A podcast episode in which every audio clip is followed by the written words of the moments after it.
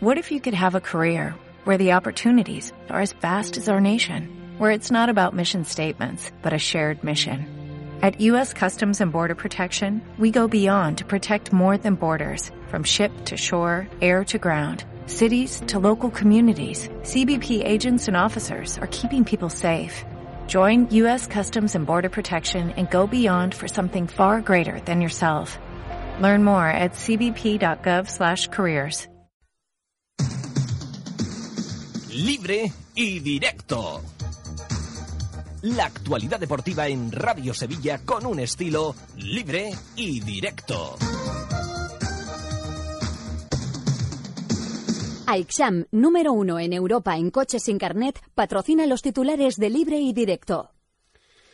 ¿Qué tal, señores? Muy buenas tardes. 3 y 5 de la tarde. Ya está el Sevilla en Italia. Llegó a eso de las 11, 11 y pico de la mañana, después de un viaje de dos horas aproximadamente, para afrontar el primer partido fuera de casa de esta fase de grupos de la Champions League. Nada más y nada menos que frente a la Juventus de Turín, uno de los favoritos para ser campeón o estar entre los dos primeros eh, clasificados, pero que tampoco ha empezado bien su campeonato. Anoche a última hora daba el Sevilla la lista de convocados, no están ni Vitoro ni Llorente, que el hombre se lamentaba y dice eh, a la prensa italiana no creer que no pueda estar eh, para este partido, pero efectivamente es una de las nueve bajas con las que el Sevilla ha acudido a Italia. Ha hablado el presidente Pepe Castro, ha defendido a Unai Emery de forma contundente y ha dicho que el comienzo del Sevilla eh, va a resultar anecdótico para esta temporada en un futuro, a corto o medio plazo. Ahora escucharemos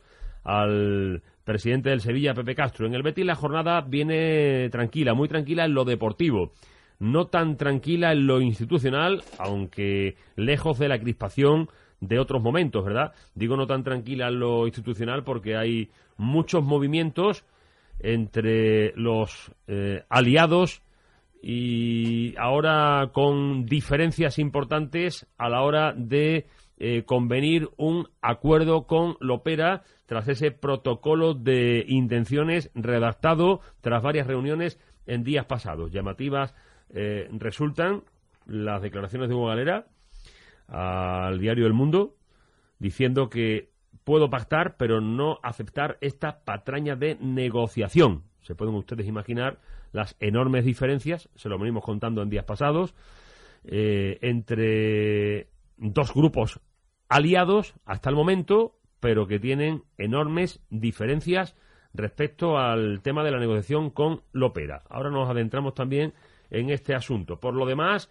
eh, el equipo, digo, descansa eh, para recargar pilas, como decía Joaquín el otro día, tras ganar en Gijón y empezar a preparar ya a partir de mañana el partido frente al Rayo Vallecano. Y ayer el Consejo de Administración eh, ya celebró su primera reunión y quedó todo perfectamente acordado y aprobado con Juan Carlos Ollero como presidente y los que ganaron, la candidatura ganadora, en la asamblea, en la Junta Extraordinaria de Accionistas del pasado miércoles, José Miguel López Catalán y Ángel Aro van a ser los dos vicepresidentes en este Consejo de Administración eh, de 14 personas. Luego entramos en más detalles, pero ahora nos vamos a eh, Italia, Turín, Santiago Ortega, ¿qué tal? Muy buenas tardes. Buenas tardes, Florencio Núñez, oyentes del directo desde la Piazza Carlina, que es donde está hospedado la mayor parte de la expedición de de Sevilla hacia Turín y donde evidentemente el, la llegada ha sido todo tranquilo, no ha habido ninguna complicación.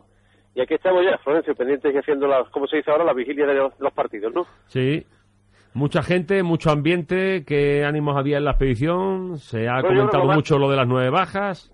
Sí, sí, eso es el motivo, creo que es el, la sorpresa de los de Llorente y Vitoro. última hora de la noche de ayer se conocía la, convocatoria, en este caso la no convocatoria de estos dos jugadores que se suman a los siete eh, lesionados que ya, que ya estaban, eran conocidos por todos. Así que este comienzo tan complicado de, campeonato, de año, esta plaga de lesiones que obviamente tiene al club preocupado, ha sido motivo de comentario. Enseguida con Manolo Aguilar estaremos escuchando al presidente del Sevilla el día de hoy pero obviamente ya simplemente el hecho de, poder sacar un punto aquí en este primer compromiso como viajero, habiendo ganado el primer partido frente al Brusia, se daría por muy buen resultado, teniendo en cuenta, repito, en qué condiciones llega el, el Sevilla aquí con unas ausencias importantes. El presidente insistía el otro día en el hecho de que sea una partida, una plantilla amplia, pero cuando faltan datos titulares, pues las plantillas amplias de las segundas unidades son eso, segundas unidades y, suele haber una mezcla con jugadores titulares, pero que hay cada vez menos jugadores titulares.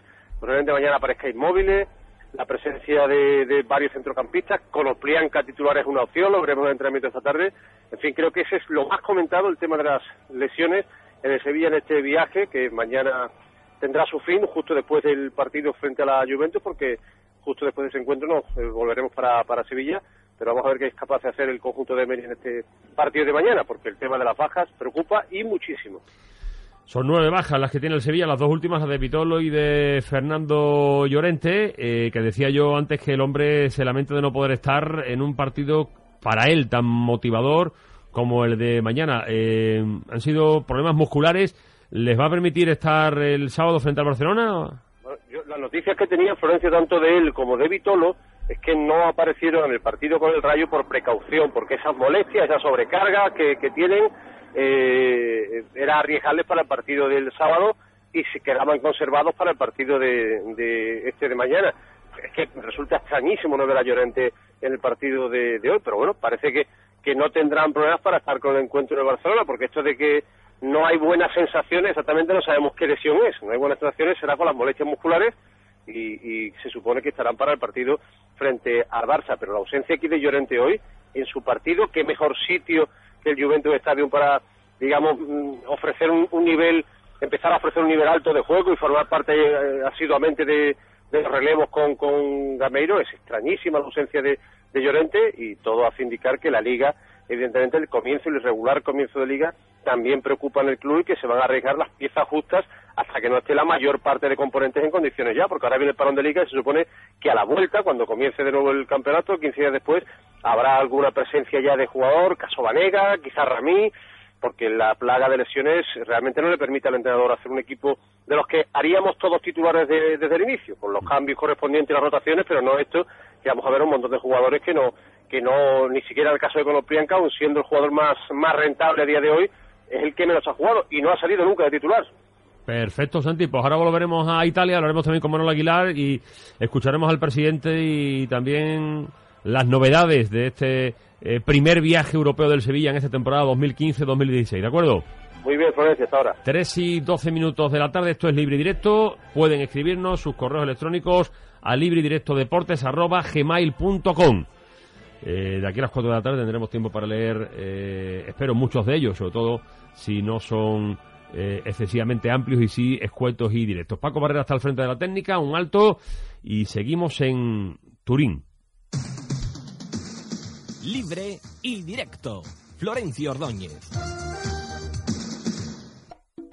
Ahí en mi coche sin carnet gasta muy poquito y aparca súper bien. Siéntelo, que no hay otro como él, con la garantía Andalucía sin carnet. Andal Group. Visítenos en Polígono Calonge Sevilla y en andaluciasincarnet.es. Prepárate. Gran apertura Bricomar Bormujos. Nueve oficios en un almacén de 8.000 metros cuadrados de superficie de venta, con stock permanente de obra, donde podrás entrar con tu vehículo y cargar directamente todos los materiales de construcción. Cuatro cajas adaptadas para grandes volúmenes y aparcamiento para vehículos industriales. En la autovía de Huelva, salida 5 Gines. Ante todo, profesionales. Bricomar. Ya voy. Estoy bajando por las escaleras. ¡Ay! Los imprevistos ocurren. Por eso, con el seguro de accidentes de Divina Pastora, estarás cubierto 24 horas en tu vida profesional y personal. Desde solo 10 euros al mes, sea cual sea tu edad o profesión. Divina Pastora Seguros. Que nada te detenga. ¿No estás cansado de ver las cosas del mismo modo? El mundo tiene mucho que ofrecerte y Mercedes-Benz te lo trae a Sevilla para que experimentes la verdadera sensación de libertad.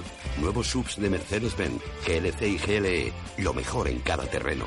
Concesur y Fervial, tus concesionarios oficiales Mercedes-Benz en Sevilla. Ya están aquí los precios de aniversario de Brico de Po. Ven y celébralo con nosotros. A partir del 25 de septiembre, pavimento de 34 por 34 centímetros por solo 2,95 euros el metro cuadrado. Sí, sí, 2,95. Son cantidades limitadas. Brico de Po, precios bajos todos los días. Barbadillo fundada en 1821, es mucho más que una de las diez empresas familiares más antiguas de España.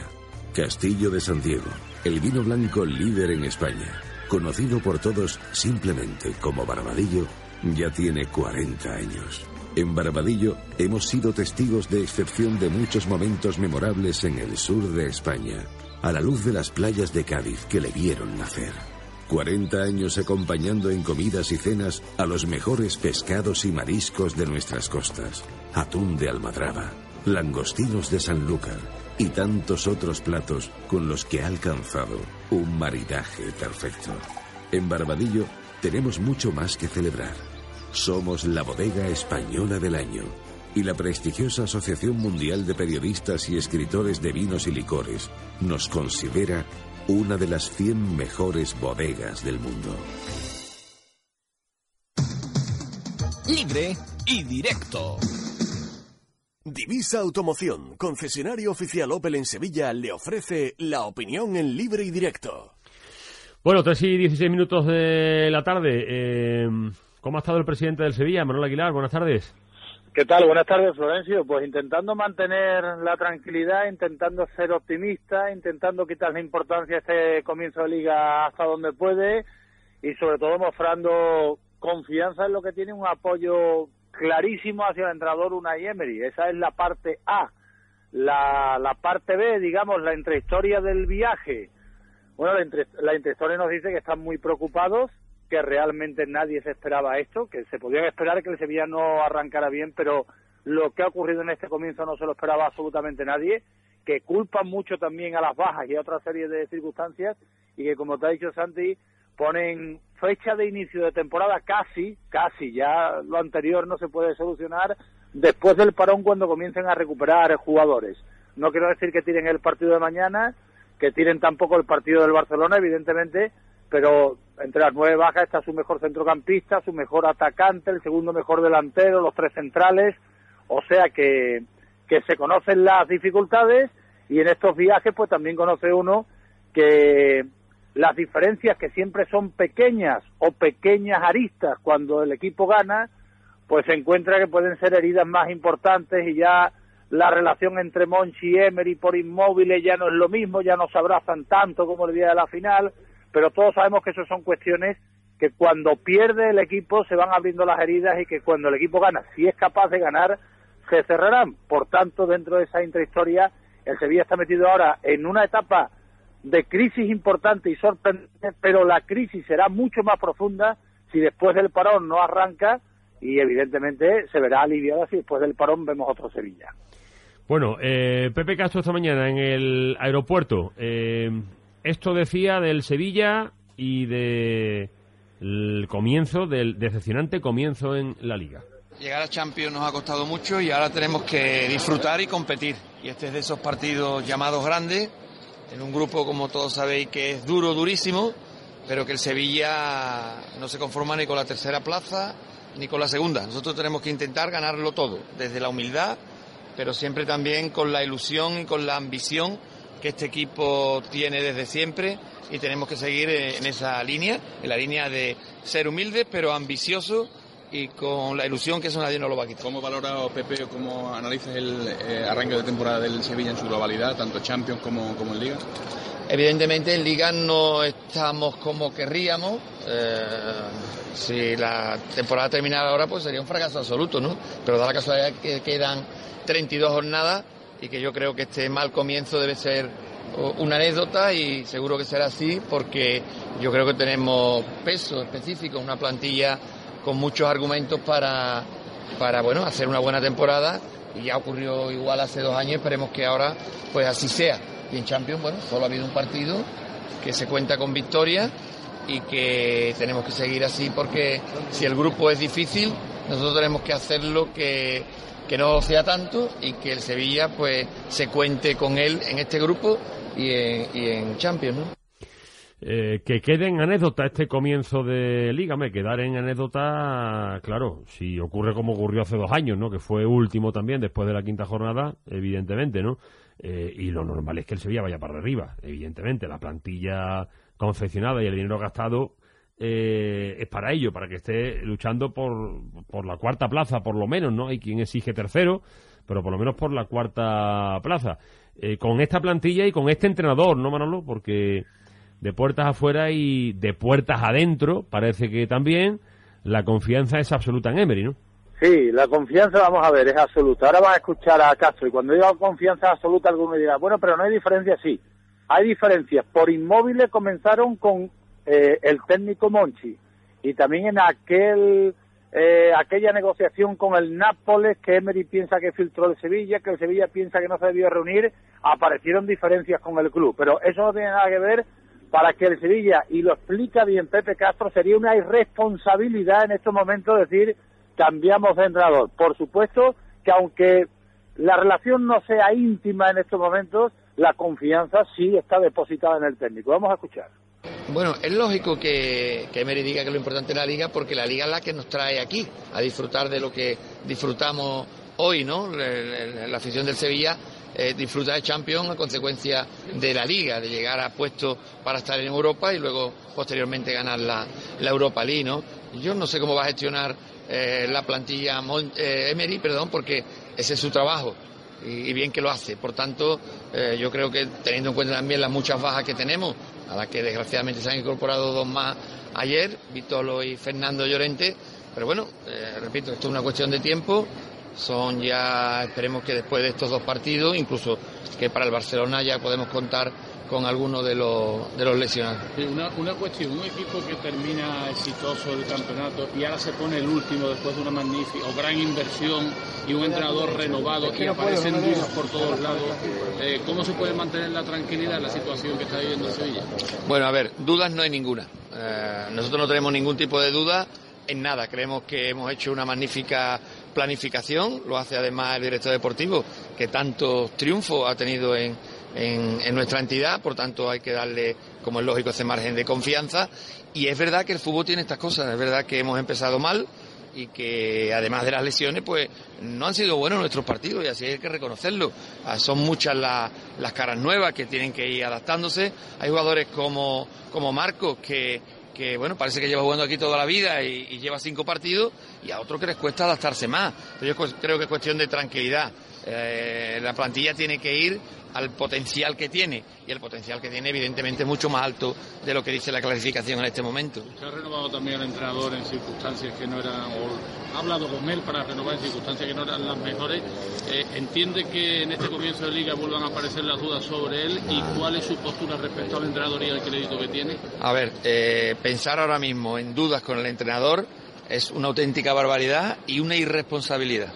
Si este presidente que os habla tiene algo, es que es responsable. Podré, tener otros defectos, pero no ese. Eh, dudar de Emery no tiene ningún sentido. Emery es nuestro entrenador, es el entrenador, el que queríamos, el que nos ha dado gloria y en el que confiamos plenamente. Por lo tanto, pensar en, en tener nerviosismo por el entrenador o dudar del entrenador no tiene ningún sentido porque bueno, lo avalan además sus éxitos y su buen hacer eh, en otros equipos y en el Sevilla. Nosotros estamos perfectamente eh, y, contentos con el entrenador, sabemos que bueno, que la liga ha comenzado como ha, como ha comenzado, pero tenemos plena confianza en que esto va a ser una anécdota y que esta plantilla, como no puede ser de otra forma, tiene que ir a su lugar y su lugar evidentemente no es el que ahora tenemos. Bueno, eh, esto era lo lógico, lo contrario sí que hubiera sido noticia y a confiar en Emery porque es el hombre al que firmaron, al que renovaron y en el que confían plenamente. No es, no es referente el partido de hoy, eh, ni siquiera si quieren el partido del sábado frente al Fútbol Club Barcelona, pero evidentemente el, Sevilla debe llegar al siguiente parón, que es a mediados de noviembre, en una situación mucho más decorosa que la que está en estos momentos. ¿eh? Hombre, yo creo, vamos a ver, es que si llega en esta situación, el que no sé si llega es Emery pero ya no es una cuestión de confianza. Por eso, lo digo, que el apoyo ahora es total, pero que esto lo tiene que reconducir el entrenador, si no, el primer señalado va a ser él, ¿no? No, no, no, esto lo tiene que reconducir el entrenador y se tiene que serenar y tiene que buscar lo más lógico y tiene que hacerse un planteamiento no a corto plazo, sino a medio plazo, una vez que recupere los jugadores y está en manos de Emery, por eso la confianza es absoluta, pero tú lo has dicho, de parón a parón, pongamos punto de partida el parón primero de octubre y pongamos punto de llegada al de noviembre en esta misma situación, en esta misma situación y tal como está el equipo, le sería difícil llegar al segundo parón. Ahora bien, si el equipo va levantando cabeza, el Sevilla no es un club de echar al entrenador, de hacer una locura, lo tiene que tener muy claro, como ha demostrado en, en toda esta historia última del, Sevilla, salvo, salvo entrenadores de la casa a los que sí le ha dado normalmente menos crédito que a los de fuera. Eh, bueno, por lo demás, ¿hablar de alineación es pronto, Manolo, o con tanta baja es mucho más fácil esta vez? Yo creo que es mucho más fácil, eh, tiene mucho más fácil, tiene, tiene un movimiento que creo que es inteligente si lo hace, que es darle la titularidad a Inmóviles. Yo creo que lo va a hacer. Eh, meter a Gameiro en otro partido de esta intensidad para tener a Gameiro otra vez el sábado es arriesgarse con Gameiro y una lesión. Eh, de hecho, está muy preocupado con el tema de las lesiones porque si no hubiera arriesgado a Vitolo en, en Turín mañana y no lo hace ni con él ni con Llorente, porque si además de nueve se le lesionan Llorente y Vitolo, entonces es un escándalo. O sea que si se le lesiona Gameiro también. Yo creo que es un momento para decir estilo Juan de Ramos, permítanme, ha venido inmóviles, 13 millones de euros, me dicen que es magnífico, a mí no me gusta, señor inmóviles, está usted en Italia, si no juega aquí bien, ¿dónde va a jugar? Es su momento. Y ahí lo tienen, y a ver lo que hace el jugador. Me da la impresión que con Prianca también va a ser titular, que va a fortalecer el centro del campo y que va a jugar con los defensas que, que tiene. No tiene mucho más donde escoger. ¿Que puede haber alineación diabólica? Es una posibilidad, mañana lo veremos. Pues mañana lo veremos con más detalles. Eh, volvemos luego a Turín, Manolo. Un abrazo, hasta ahora. 3 y 26 minutos de la tarde. Van llegando eh, mensajes a nuestro correo electrónico eh, de libre directo deportes arroba gmail.com. Eh, por ejemplo, Eduardo Antúnez nos dice, quería deciros que el rendimiento del Sevilla hasta ahora es directamente proporcional al mal ambiente que hay en el vestuario. La diferencia entre sueldos y los egos de los últimos fichajes han abierto brecha. Tengo a alguien ahí dentro contado por él. Saludos y enhorabuena por vuestro gran programa. Muchas gracias. Hasta ahora de moda esto, del mal ambiente que hay dentro, de la diferencia de salarios, de, los diferentes idiomas, de si los franceses por un lado, si los otros por otro. Eh, bajo mi opinión, dice Miguel Ángel Nada, el Sevilla en conjunto puede que tenga mejor plantilla que el Betis, pero de lo que estoy seguro es que ninguno de los tres delanteros es mejor que Rubén Castro. El Betis tiene el mejor delantero de largo y, por supuesto, el más rentable. Eh, nos dice eh, Miguel Ángel Granado que se confiesa bético. Es lo primero que, eh, que pone, además. José Manuel, desde que empezó la temporada en el programa de televisión española, hay un contertulio que analiza los partidos del Sevilla como los de un equipo sobrevalorado. Dato que escuchando ayer al señor Soria, eh, bueno, vamos a dejarnos ya de los calificativos. Uno de los males del Sevilla actual es sin duda la prepotencia. Continúan así y les irá bien. Y hace referencia también al tema de que eh, Nervio nos regala puntos. Javi Falcón, lo primero decir que la primera parte del Betis fue de espanto sin intensidad ni idea de juego, aunque la segunda lo arregló el de siempre. Luego recalcar lo bien que nos han tratado en Gijón. Increíble, para repetir. Por último, saludos bueno, a mi colega el reverendo, Chaqueta del Viso, nuevos colegas de Gijón, Molnar el Gota, el Solterón de Oro, en fin. Lo de, lo de la Cámara de los... No los leo todos, Javi, que son, que son muchos, lo de la Cámara de los Balones, ¿no? Eh, al equipo más grande del mundo, por ejemplo, el Real Madrid, Italia, nuevos jugadores titulares y luego me cuenta el principio de liga, dice Joaquín de los Reyes Martínez. Por otro lado, eh, Borja, eh, lo que tengo que decir es que Pepe Castro puede ser presidente del Sevilla o de mi organización, nada de carácter, no se impone ante nadie, con descendencia total ante los servicios médicos y preparadores físicos que están destrozando el equipo y que son de finiquito inmediato. Y mientras, Marcos Álvarez y la familia Leal Graciani en sus casas. Eh, también tú traes fichajes extraños y lesionados crónicos como Escudero Castro. Dice Borja, nada satisfecho con, la temporada del Sevilla hasta ahora, digamos un mes y pico, mes y medio aproximadamente, mes y una semana de competición oficial. Bueno, en el caso del Sevilla desde el 11 de agosto, ¿no?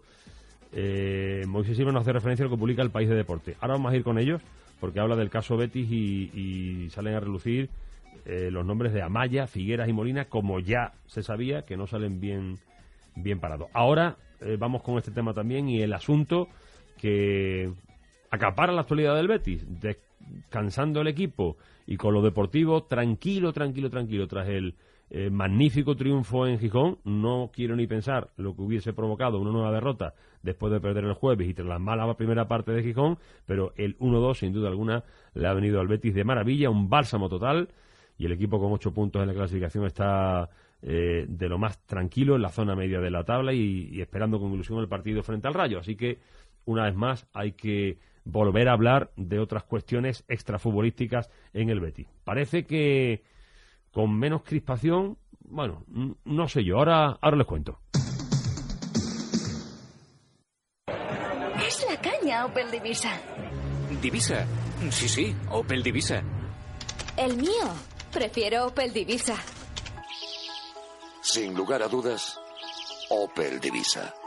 Opel Divisa, tu concesionario Opel junto a Bellavista y en el polígono de su eminencia, Sevilla. Te gustará Opel, te gustará Divisa. NH Plaza de Armas te ofrece un espacio único en Sevilla. Diviértete con nosotros mientras disfrutas de las increíbles vistas y los magníficos cócteles que te ofrecemos en nuestra terraza Quinta Planta. Una nueva forma de disfrutar la ciudad. Te esperamos en el NH Plaza de Armas, abierto desde las 4 de la tarde hasta las 2 de la madrugada. Nos encontramos en la calle Marqués de Paradas. Ven a conocernos. Terraza Quinta Planta, la nueva terraza de Sevilla, con NH Hotels Group. Tengo un amigo que le llamamos Antoñito el Fantástico. Siempre está contando trolas. Y me dice que en Viuda de Terry el Citroën C4 Air Cross kilómetro cero le ha salido por solo 18.500 euros. Créetelo. Solo en Viuda de Terry 20 unidades kilómetro cero del Citroën C4 Air Cross por solo 18.500 euros. Solo en Citroën Viuda de Terry y solo hasta fin de mes. Polígono Carretera Amarilla, calle Álava número 1 en Sevilla y en Dos Hermanas, Avenida Cristóbal Colón sin número. Vive el espectáculo con World Paddle Tour. Sevilla Open de Paddle. Del 28 de septiembre al 4 de octubre en el Pabellón San Pablo. Los mejores jugadores del planeta reunidos en una de las citas más importantes de la temporada. Compra ya tus entradas en worldpaddletour.com, entradas.com y en los clubes autorizados y consigue importantes descuentos con tu abono. No te lo puedes perder. Vive el espectáculo en el Pabellón San Pablo con World Paddle Tour del 28 de septiembre al 4 de octubre. Gran apertura Bricomar Bormujos el 7 de octubre a las 7 y media de la mañana. Abrimos nuestro segundo almacén en Sevilla, en el Aljarafe, a 5 minutos del centro de Sevilla. Más de 14.000 referencias con stock de obra permanente, calidad profesional y precios de almacén. En la A49, salida 5 Gines. Ante todo, profesionales. Bricomar. Este miércoles toca Europa. A partir de las 8 y cuarto de la tarde y desde el imponente Juventus Stadium te ofrecemos en Radio Sevilla un gran encuentro. Juventus de Turín Sevilla Fútbol Club. Segunda cita europea de los hombres de Emery ante un equipo que no ha comenzado bien en la Liga Italiana. Fútbol de Champions en Radio Sevilla. Cadena Ser, la banda sonora del deporte. Patrocinan Cappa Vigilancia y Protección, Neumáticos de Ocasión Villafranca, NH Hotel Group, Restaurantes El Pesquero, Repuestos Pera, Motorlux Sevilla y Bricomart, el almacén de la construcción y la reforma. ¿Yo? Opel Divisa. A mí me gusta mucho la Opel de Bellavista. ¿Y tú qué crees? Opel Divisa. Yo siempre Opel Divisa. Opel Divisa, tu concesionario Opel junto a Bellavista y en el polígono de su eminencia, Sevilla. Te gustará Opel, te gustará Divisa. Libre y directo. Bueno, eh, por un lado, en el Betis ayer hubo reunión de Consejo de Administración, eh, composición ya totalmente cerrada, bueno, con Juan Carlos Ollero como presidente, eso no cabía ninguna duda porque era el presidente de la candidatura de Ángel Aro y López Catalán, que son vicepresidentes ahora. Enrique Regalado, ¿qué tal? Muy buenas. Hola, ¿qué tal, Florencio? Muy buenas tardes. Sí, eh, ya oficialidad completa para esa, ese nuevo Consejo de Administración que ha salido después de la Junta Extraordinaria de la pasada semana, del día 23. Y sí, ya confirmación oficial. Juan Carlos Olleropina es el presidente del Real Betis Balompié. José Miguel López Catalán y Ángel Aro García, los que conformaban esa candidatura de Ahora Betis Ahora, son los vicepresidentes de un nuevo consejo que está formado por un total de 14 personas y donde tan solo hay una mujer, María Victoria López Sánchez, así que ese es el nuevo organigrama eh, del Consejo de Administración del Betis. Representantes de eh, Béticos por el Villamarín, la persona Rafael Salas, ¿no? Eh, de PNB por Cayetano García de la Borbolla. Eh, en fin, em, sin embargo, las desavenencias entre las plataformas denunciantes eh, por el posible acuerdo con Lopera son importantes ahora. Por la forma en la que se llegó a ese protocolo de intenciones para alcanzar un acuerdo con el que fuera máximo accionista del, del Betis y por los detalles del acuerdo también. El enfado, el rebote, como le quieren llamar ustedes, de Béticos eh, por el Villamarín es importante. ¿Cómo no nos llaman a nosotros a esa reunión? ¿Cómo no se cuenta eh, con Béticos eh, por el Villamarín para, para esa reunión? Porque no se contó con ellos para esos encuentros previos que se produjeron con, con Lopera y para ese contenido de, de declaración de intenciones. Esto ya lo venimos contando. Mm, resultan llamativas eh, por lo claro y contundente que se muestra el expresidente Hugo Galera, miembro de Béticos por el Villamarín en el, diario El Mundo, con titulares que llaman mucho la atención, ¿no? Titulares llamativos. Puedo pactar, pero no aceptar esta patraña de negociación. Esta lucha de servir para que quien venga al Betis sepa que hay tolerancia cero al ladrón.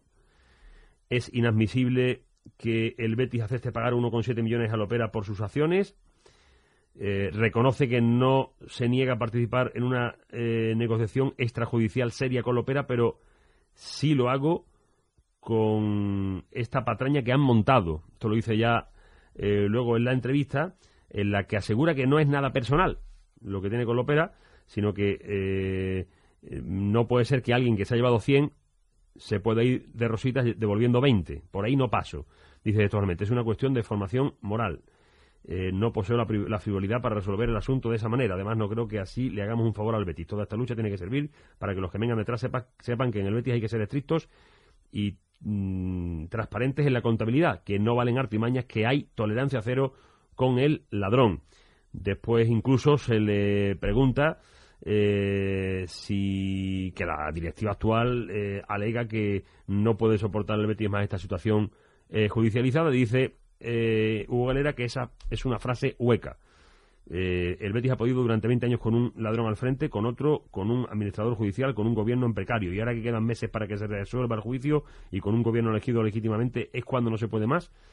Esto tiene mucho parecido con lo que su hijo Paco Galera dijo en la tertulia de Radio Sevilla hace exactamente ocho días. Primero que no veía tan mala, que era ideal no tener una situación judicializada, pero que no veía tan malo para el Betty el que eh, estuviese en esta situación y que se había avanzado mucho y, que además eh, era poco favorable a acuerdos porque consideraban que quedaba poco. Lo del tiempo nunca se sabe hay gente que no está de acuerdo con esto. Bueno, hay frases de Galera que yo creo que no están de acuerdo, a lo mejor ni gente más afín a él, ¿no? Lo de las líneas rojas que son el que devuelva las acciones al Opera y el 80% del dinero que se llevó, así es que no se va a llegar a ningún acuerdo con, con Lopera eh, nunca, ¿no? Béticos por el Villamarín se va a reunir en, el, en la jornada de mañana después mantendrá otras reuniones con otras plataformas y ya hay contactos y ya hay gente que se ha puesto en contacto con, con Hugo Galera para eh, tratar de relajar un poquito el ambiente y que sea más flexible la postura de Béticos por el Villamarín, porque la idea sigue siendo la de llegar a un acuerdo con, con Lopera y dejar al Betis absolutamente libre. Lo que pasa es que, claro, se enfrentan los que son pro acuerdos eh, con frases como que hay una cosa que se llama dignidad o que la justicia debe ser ejemplarizante, como ha dicho Galera en esta entrevista, eh, y que choca por completo con, con esa idea de, llegar a un acuerdo con, con Lopera. También hay quien dice, en, el, en los que están más a favor de acuerdos,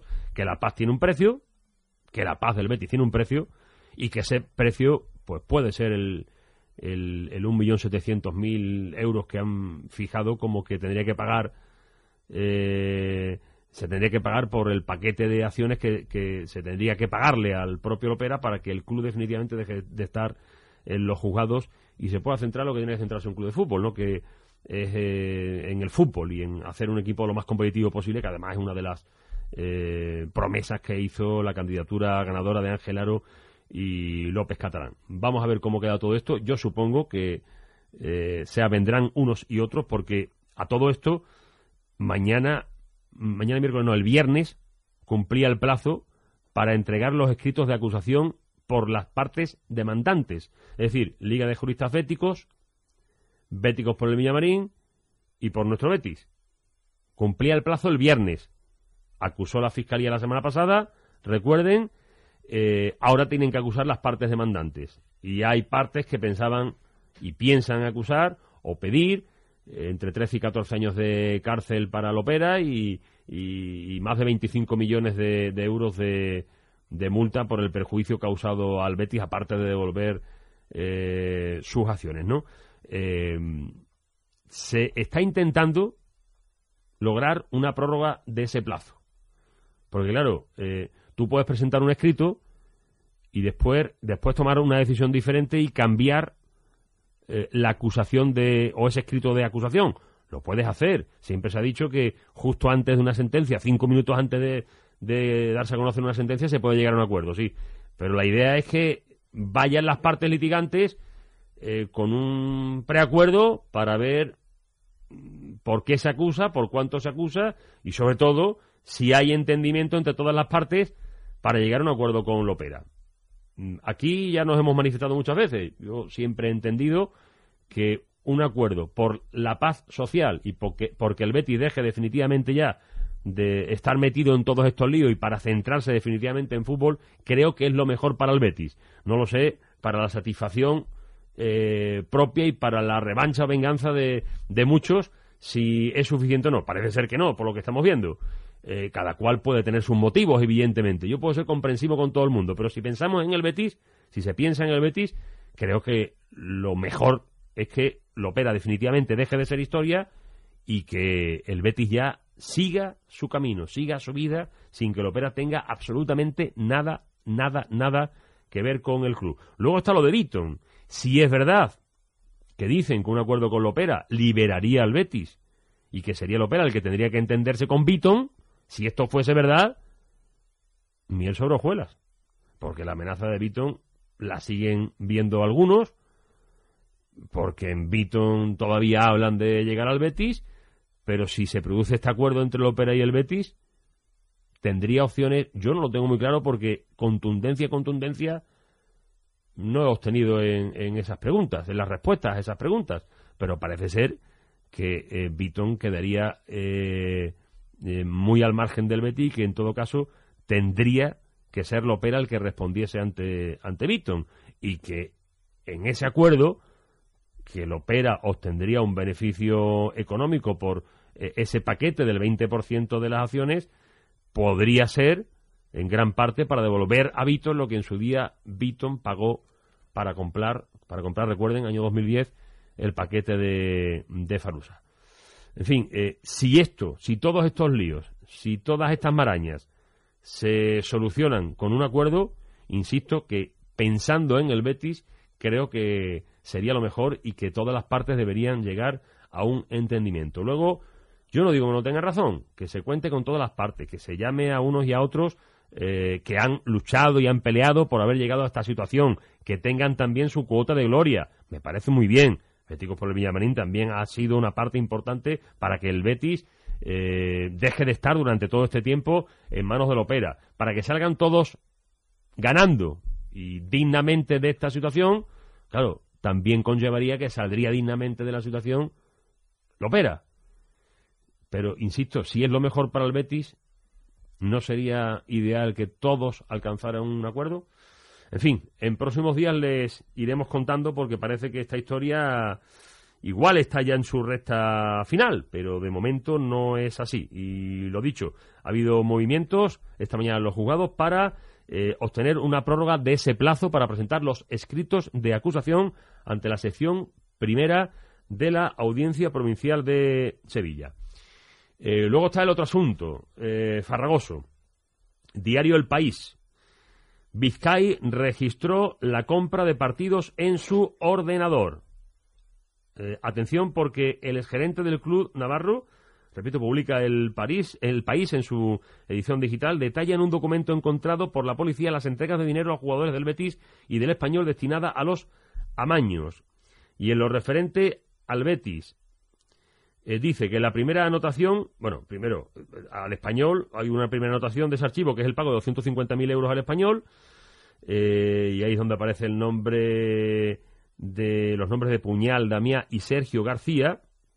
El objeto del pago era el empate español entre el español y los Asuna, y que una semana más tarde, según el documento de Vizcay, él mismo junto al directivo Chuma Peralta y el, y el director de la Fundación Osasuna, Diego Maquirriain, viajaron a Sevilla y a las nueve y media de la noche del 16 de mayo entregaron 400.000 euros al Betis. Añade que la entrega se produjo en un parking a los jugadores Jordi Figueras, Amaya y Molina. Y el concepto anotado es victoria Betis sobre el Valladolid. Todo esto aparece, repito, en el ordenador de Vizcay, el gerente de Osasuna. Esa es la segunda anotación. Primera la del español, la segunda la de los 400.000 euros al Betis por ganarle a, eh, al Valladolid.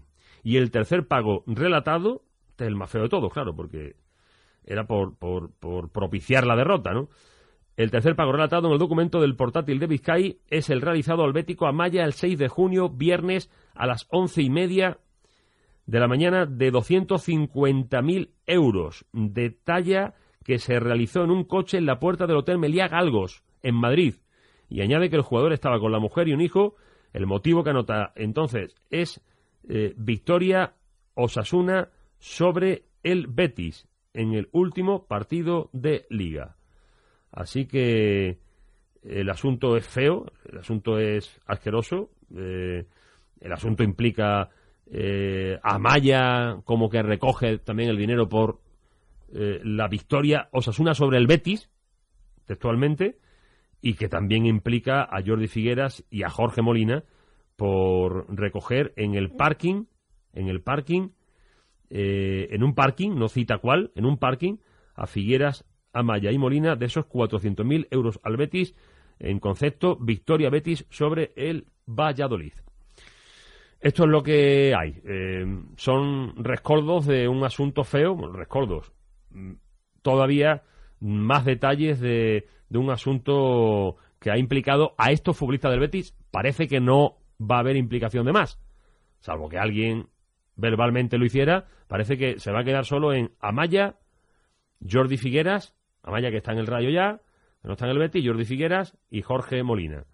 Y lo mejor para el Betis, desde luego, es que desde que esto salió, allá por el mes de febrero-marzo, eh, al equipo no le ha afectado en absoluto esta, esta irregular situación, extradeportiva situación, y todo ello, y esto molesta a mucha gente, que yo lo diga porque lo pienso así, creo que gracias a la labor de un entrenador que para estas circunstancias es el idóneo para el Betis y que supo aislar por completo a la, a la plantilla con sus virtudes y sus defectos, que también los tiene, por supuesto, pero que supo aislar a la plantilla y que el año pasado logró el ascenso tan tranquilo, eh, es que esto mucha, mucha gente no lo valora dónde estaba el Betis y cómo estaba el Betis. No ya cuando llega Mel, sino cuando se producen todo tipo de. cuando se publican todo tipo de, de, estas circunstancias. Cuando recuerdo a José Ramón de la Morena un día en el larguero hablaba de todo esto, en la previa de un partido del Betis contra el Girona.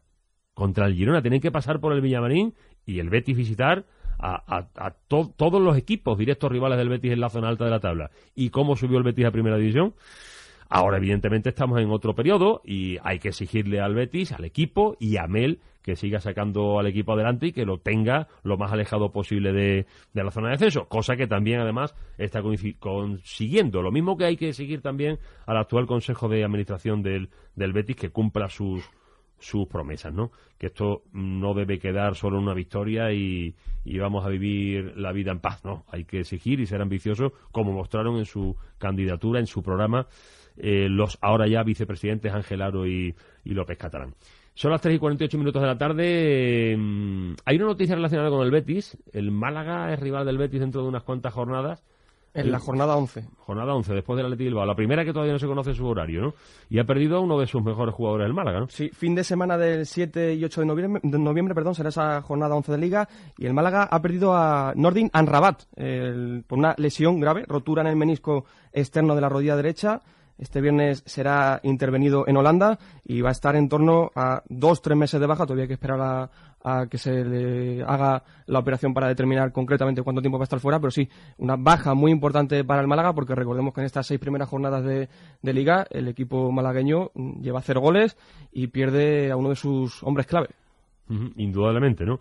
Eh, otra noticia que ha llamado la atención, ha muerto Merino González, el árbitro canario que que tantos, tantas temporadas estuviera en primera división. Eh, eh, ha fallecido en la pasada madrugada en, en Canarias. Vamos con otra tanda de mensajes. Eh, por ejemplo, nos dice Braulio, Gómez, Brau- Braulio Moreno Gómez. Soy Braulio de dos hermanas, solamente quería decir una cosa, a la cárcel el, el innombrable y que pague todo lo que debe. Negociación cero. Eh, Antonio López, por otro lado, señor Galera, ha sido usted junto al señor Platas el peor presidente que he conocido. No le haga más daño al Betis y deje usted ya eh, vivir al Betis. Mm, Formas diferentes de, de vivir todo, toda esta situación. Eh, señor Castro, nos dice Fernando José, está usted cavando su propia tumba. El único culpable de la situación de este Sevilla es Unai. Tiene perdido los papeles, hace cambios tarde y mal, no pone a los buenos. Y estoy más que convencido de que, a de que Monchi ha vuelto a hacer un equipazo, a excepción de la portería. ¿Alguien se ha parado a pensar qué sería de este equipo con Juan de Ramos y un preparador físico decente como Marcos Álvarez? Unai, vete ya. Eh, un mensaje más, lesiones musculares, dice José Ignacio Trujillo Fernández. Tantas lesiones musculares, cosa habitual en el Sevilla estas últimas temporadas, rechina y mucho. Como me acuerdo de Marcos Álvarez, un preparador físico de élite. Eh, un preparador físico de élite, ya, por favor.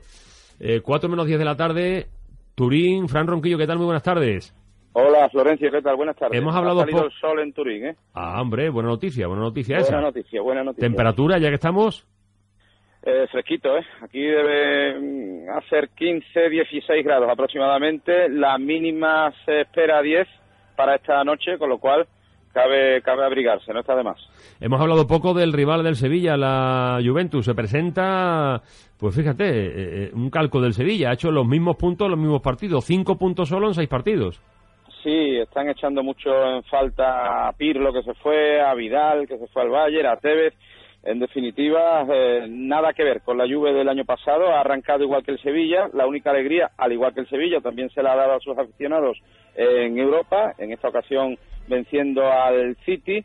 Eh, Morata no viene siendo titular y de hecho en el último encuentro donde perdió la Juve no lo fue frente al Nápoles, aunque mañana todo apunta a que efectivamente sí que va a salir de inicio porque ha habido un toque al técnico Allegri por parte del director general Marota, que ha hablado con Allegri y que prácticamente lo tiene en la cuerda floja a la espera de lo que haga contra el Sevilla y la próxima jornada contra el Bolonia. Está sonando por aquí que Lippi o Capello pueden ser candidatos a coger el equipo, pero mañana tienen una prueba de oro ante el Sevilla, eso sí, por lo visto esta mañana en el entrenamiento, ya que lo han realizado en la mañana, Marquisio y Kedira en principio no han participado, con lo cual siguen lesionados, habrá que estar pendiente de la convocatoria, pero eh, esas son las principales bajas de la Juve, con un Pogba que tampoco está rindiendo como se espera y generando muchas dudas el equipo transalpino. Así que arranque similar al Sevilla, esta tarde, aunque no entrenan, a las siete y cuarto de la tarde van a comparecer el técnico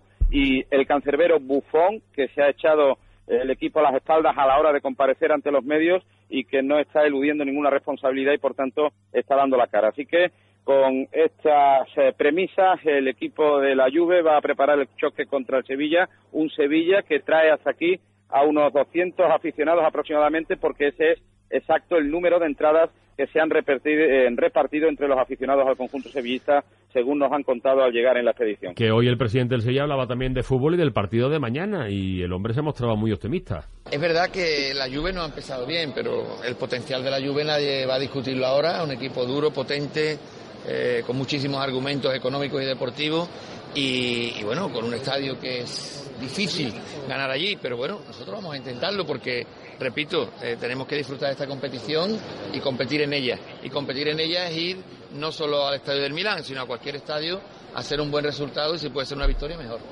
Pues eso es lo que ha dicho Pepe Castro, si puede ser una victoria mejor. Gracias, Ronquillo. Terminamos con Manolo y con Santi, si están por ahí cerca. Sí, enseguida, enseguida Perfecto. Enrique Regalado.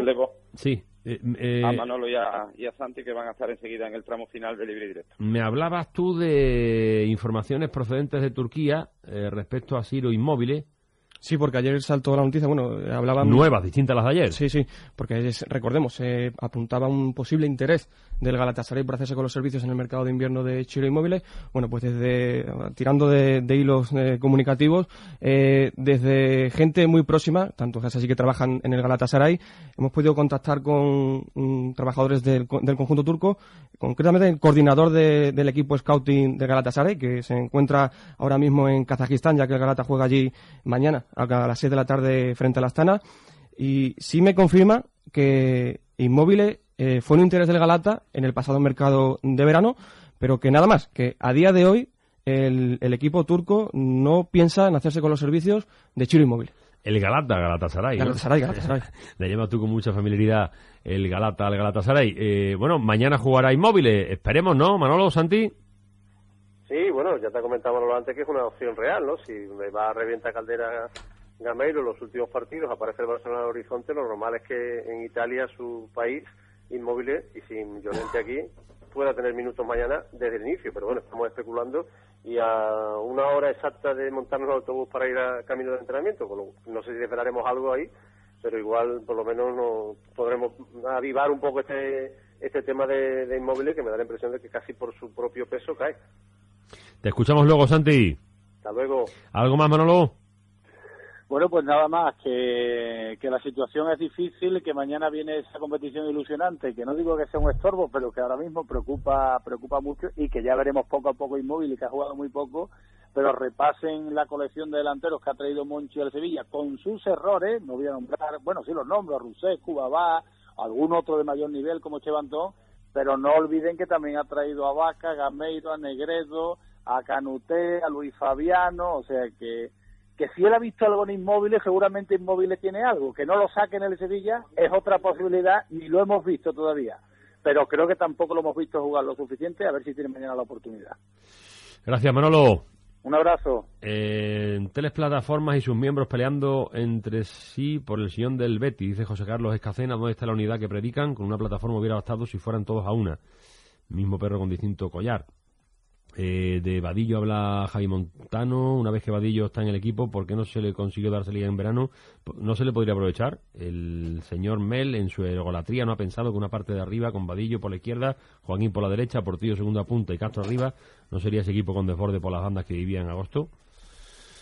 Eh, más mensajes de Dani. El protocolo de intenciones.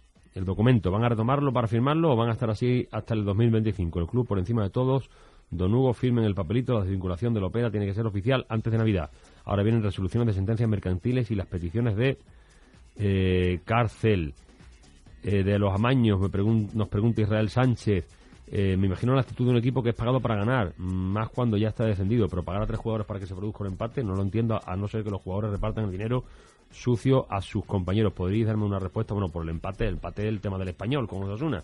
Se reunieron Puñal, eh, Damía, según vieron en el ordenador de- del gerente de Osasuna, con Sergio García, exfutbolista del Betis, pues, pues para empatar, supongo, claro, llegan a un entendimiento, yo no sé si fue o no fue así, pero llegaría a un entendimiento y, y se le trasladaría a todo el equipo, evidentemente, ¿no? Si no, imagínense el papelito dentro del campo, unos tirando por un lado y otros para otro.